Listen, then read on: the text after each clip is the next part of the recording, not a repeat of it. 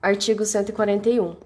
O juiz decidirá o mérito nos limites propostos pelas partes, sendo-lhe vedado conhecer de questões não suscitadas, a cujo respeito a lei exige iniciativa da parte. Artigo 142. Convencendo-se pelas circunstâncias de que o autor e réu se serviram do processo para praticar ato simulado ou conseguir fim vedado por lei, o juiz proferirá decisão que impeça os objetivos das partes, aplicando de ofício as penalidades da litigância de má-fé. Artigo 143. O juiz responderá civil e regressivamente por perdas e danos quando, inciso 1, no exercício de suas funções, proceder com dolo fraude. Inciso 2. Recusar, omitir ou retardar, sem justo motivo, providência que deva ordenar de ofício ou a requerimento da parte. Parágrafo único. As hipóteses previstas no inciso 2 somente serão verificadas depois que a parte requerer ao juiz que determine a providência e o requerimento não for apreciado no prazo de 10 dias. Capítulo 2. Dos impedimentos e da suspeição. Artigo 144. Há impedimento do juiz, sendo-lhe vedado exercer suas funções no processo. Inciso 1. Em que interveio como mandatário da parte, oficiou como perito, funcionou como membro do Ministério Público ou prestou depoimento como testemunha. Inciso 2. De que conheceu em outro grau de jurisdição, tendo proferido decisão. Inciso 3. Quando nele estiver postulando como defensor público, advogado ou membro do Ministério Público, seu cônjuge ou companheiro ou qualquer parente consanguíneo ou afim, em linha reta ou colateral, até o terceiro grau, inclusive.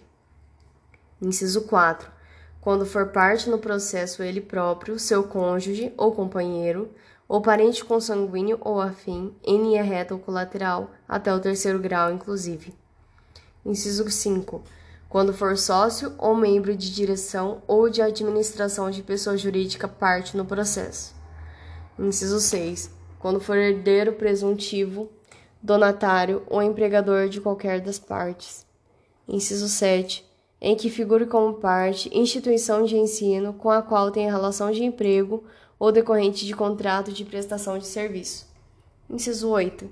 Em que figure como parte cliente do escritório de advocacia de seu cônjuge, companheiro ou parente, consanguíneo ou afim, em linha reta ou colateral, até o terceiro, terceiro grau, inclusive, mesmo que patrocinado por advogado de outro escritório. Inciso 9 quando promover ação contra a parte ou seu advogado. Parágrafo 1. Na hipótese do inciso 3, o impedimento só se verifica quando o defensor público, o advogado ou membro do Ministério Público já integrava o processo antes do início da atividade judicante do juiz. Parágrafo 2. É vedada a criação de fato superveniente a fim de caracterizar o impedimento do juiz. Parágrafo 3. O impedimento previsto no inciso 3 também se verifica no caso de mandato conferido a membro de escritório de advocacia que tem em seus quadros advogado que individualmente ostente a condição nele prevista, mesmo que não intervenha diretamente no processo. Artigo 145. A suspeição do juiz. Inciso 1. Amigo íntimo ou inimigo de qualquer das partes ou de seus advogados. Inciso 2 que receber presentes de pessoas que tiverem interesse na causa antes ou depois de iniciado o processo, que aconselhar alguma das partes acerca do objeto da causa ou que sub subministrar meios para atender às despesas do litígio. Inciso 3. Quando qualquer das partes for sua credora ou devedora de seu cônjuge ou companheiro ou de parentes destes, em linha reta até o terceiro grau, inclusive. Inciso 4 interessado no julgamento do processo em favor de qualquer das partes. Parágrafo 1. Poderá o juiz declarar-se suspeito por motivo de foro íntimo sem necessidade de declarar suas razões. Parágrafo 2. Será ilegítima a alegação de suspensão quando: inciso 1. houver sido provocado por quem a alega. Inciso 2. A parte que a alega houver praticado ato que signifique manifesta aceitação do arguido. Artigo 146. No prazo de 15 dias, a contar do conhecimento do fato, a parte alegará o impedimento ou a suspeição em petição específica dirigida ao juiz do processo, na qual indicará o fundamento da recusa, podendo instruí-la com documentos em que se fundar a alegação e com rol de testemunhas. Parágrafo 1. Se reconhecer o impedimento ou suspensão ao receber a petição, o juiz ordenará imediatamente a remessa dos autos ao seu substituto legal. Caso contrário, determinará a atuação em apartado da petição e, no prazo de 15 dias, apresentará suas razões, acompanhadas de documentos e de rol de testemunhas, se houver, ordenando a remessa do incidente ao tribunal. Parágrafo 2. Distribuído o incidente, o relator deverá declarar os seus efeitos, sendo que o incidente for, se o incidente for recebido. Inciso 1. Sem efeito suspensivo, o processo voltará a correr. Inciso 2. Com efeito suspensivo, o processo permanecerá suspenso até o julgamento do incidente. Parágrafo 3. Enquanto não for declarado o efeito em que é recebido o incidente ou quando este for recebido com efeito suspensivo, a tutela de urgência será requerida ao substituto legal. Parágrafo 4. Verificando que a alegação de impedimento ou de suspensão é improcedente, o tribunal rejeitá-la. É, parágrafo 5. Acolhida a alegação, tratando-se de impedimento ou de manifesta suspeição, o, o tribunal condenará o juiz nas custas e remeterá os autos ao seu substituto legal, podendo o juiz recorrer da decisão. Parágrafo 6. Reconhecido o impedimento ou a suspeição, o tribunal fixará o momento a partir do qual o juiz não poderia ter atuado. Parágrafo 7. O tribunal decretará a nulidade dos atos do juiz, se praticados quando já presente motivo de impedimento ou de suspeição. Artigo 147. Quando dois ou mais juízes forem parentes, consanguíneos ou afins, em linha reta ou colateral até o terceiro grau, inclusive o primeiro que conhecer do processo, impede que o outro nele atue, caso em que o segundo se excusará, remetendo os autos ao seu substituto legal. Artigo 148. Aplicam-se os motivos de impedimento e de suspeição. Inciso 1. Ao membro do Ministério Público. Inciso 2. Aos auxiliares da Justiça. Inciso 3. Aos demais sujeitos imparciais do processo. Parágrafo 1. A parte interessada deverá arguir o impedimento ou suspeição em petição fundamentada e devidamente instruída na primeira oportunidade em que lhe couber falar nos autos. Parágrafo 2. O juiz mandará processar o incidente em separado e sem suspensão do processo, ouvindo o arguido no prazo de 15 dias e facultando a produção de prova quando necessária. Parágrafo 3. Nos tribunais, a arguição a que se refere o parágrafo parágrafo 1 será disciplinado pelo regimento interno. Parágrafo 4 O disposto nos parágrafos 1 e 2 não se aplica à arguição de impedimento ou de suspeição de testemunho. Capítulo 3 Dos auxiliares da Justiça.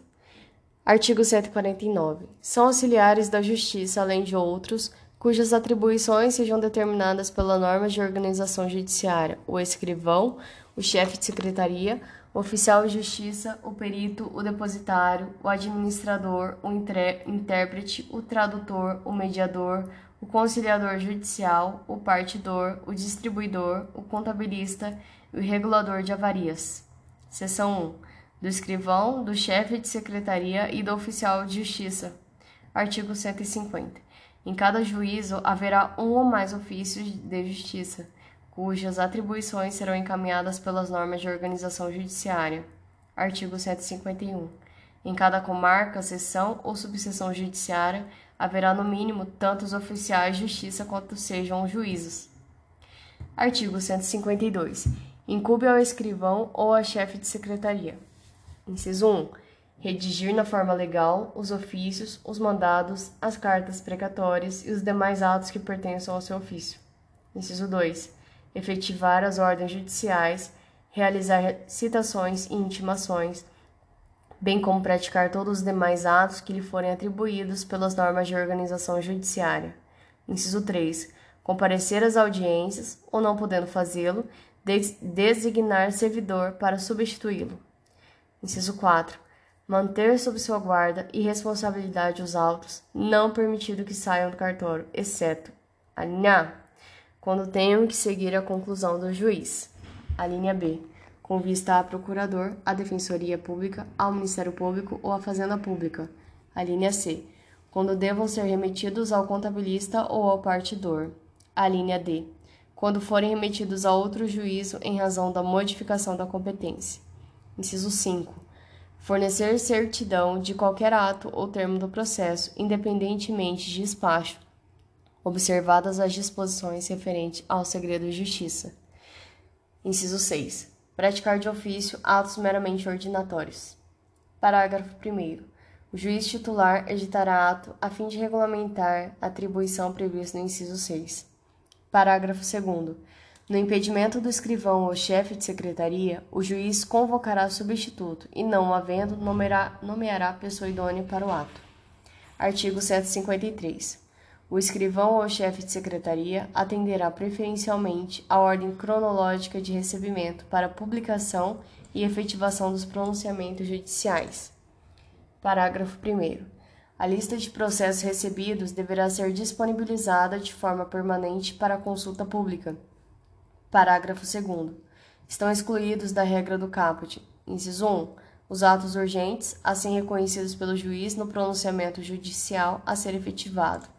Inciso 2. As preferências legais. Parágrafo 3. Após elaboração de lista própria, respeitar-se-ão a ordem cronológica de recebimento entre os atos urgentes e as preferências legais. Parágrafo 4. A parte que se considerar preterida na ordem cronológica poderá reclamar, nos próprios autos, ao juiz do processo, que requisitará informações ao servidor a serem prestadas no máximo no prazo de dois dias. Parágrafo 5. Constatada a preterição, o juiz determinará o imediato cumprimento do ato e a instauração de processo administrativo disciplinar contra o servidor. Artigo 154. Incube ao oficial de justiça. Inciso 1. Fazer pessoalmente citações, prisões, penhoras, arrestos e demais diligências próprias do seu ofício, sem que, sempre que possível na presença de duas testemunhas, certificando o mandado ocorrido com menção ao lugar, ao dia e à hora. Inciso 2. Executar as ordens do juiz a que estiver subordinado. Inciso 3. Entregar o mandado em cartório após o seu cumprimento. Inciso 4. Auxiliar o juiz na manutenção da ordem. Inciso 5. Efetuar avaliações quando for o caso. Inciso 6.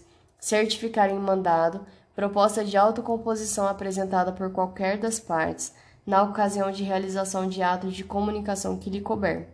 Parágrafo único. Certificada a proposta de autocomposição prevista no inciso 6, o juiz ordenará a intimação da parte contrária para manifestar-se no prazo de cinco dias, sem prejuízo do andamento regular do processo, entendendo-se o silêncio como recusa. Artigo 155.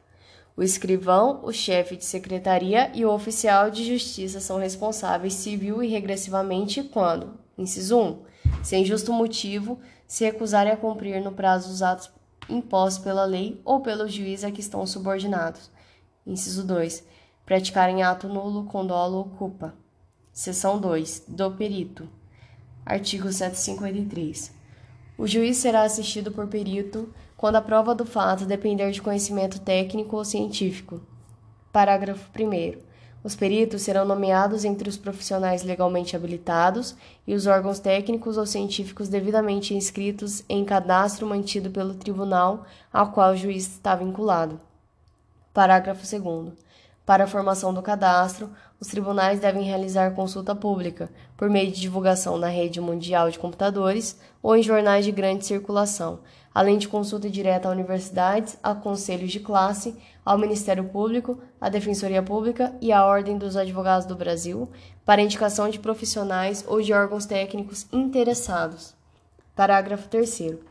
Os tribunais realizarão avaliações e reavaliações periódicas para a manutenção do cadastro, considerando a formação profissional, a atualização do conhecimento e a experiência dos peritos interessados.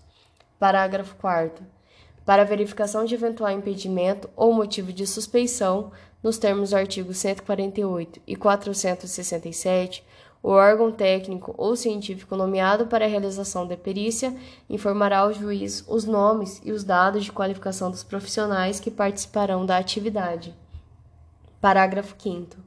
Na localidade onde não houver inscrito no cadastro disponibilizado pelo tribunal, a nomeação do perito é de livre escolha pelo juiz e deverá recair sobre profissional ou órgão técnico ou científico comprovadamente detentor do conhecimento necessário à realização da perícia.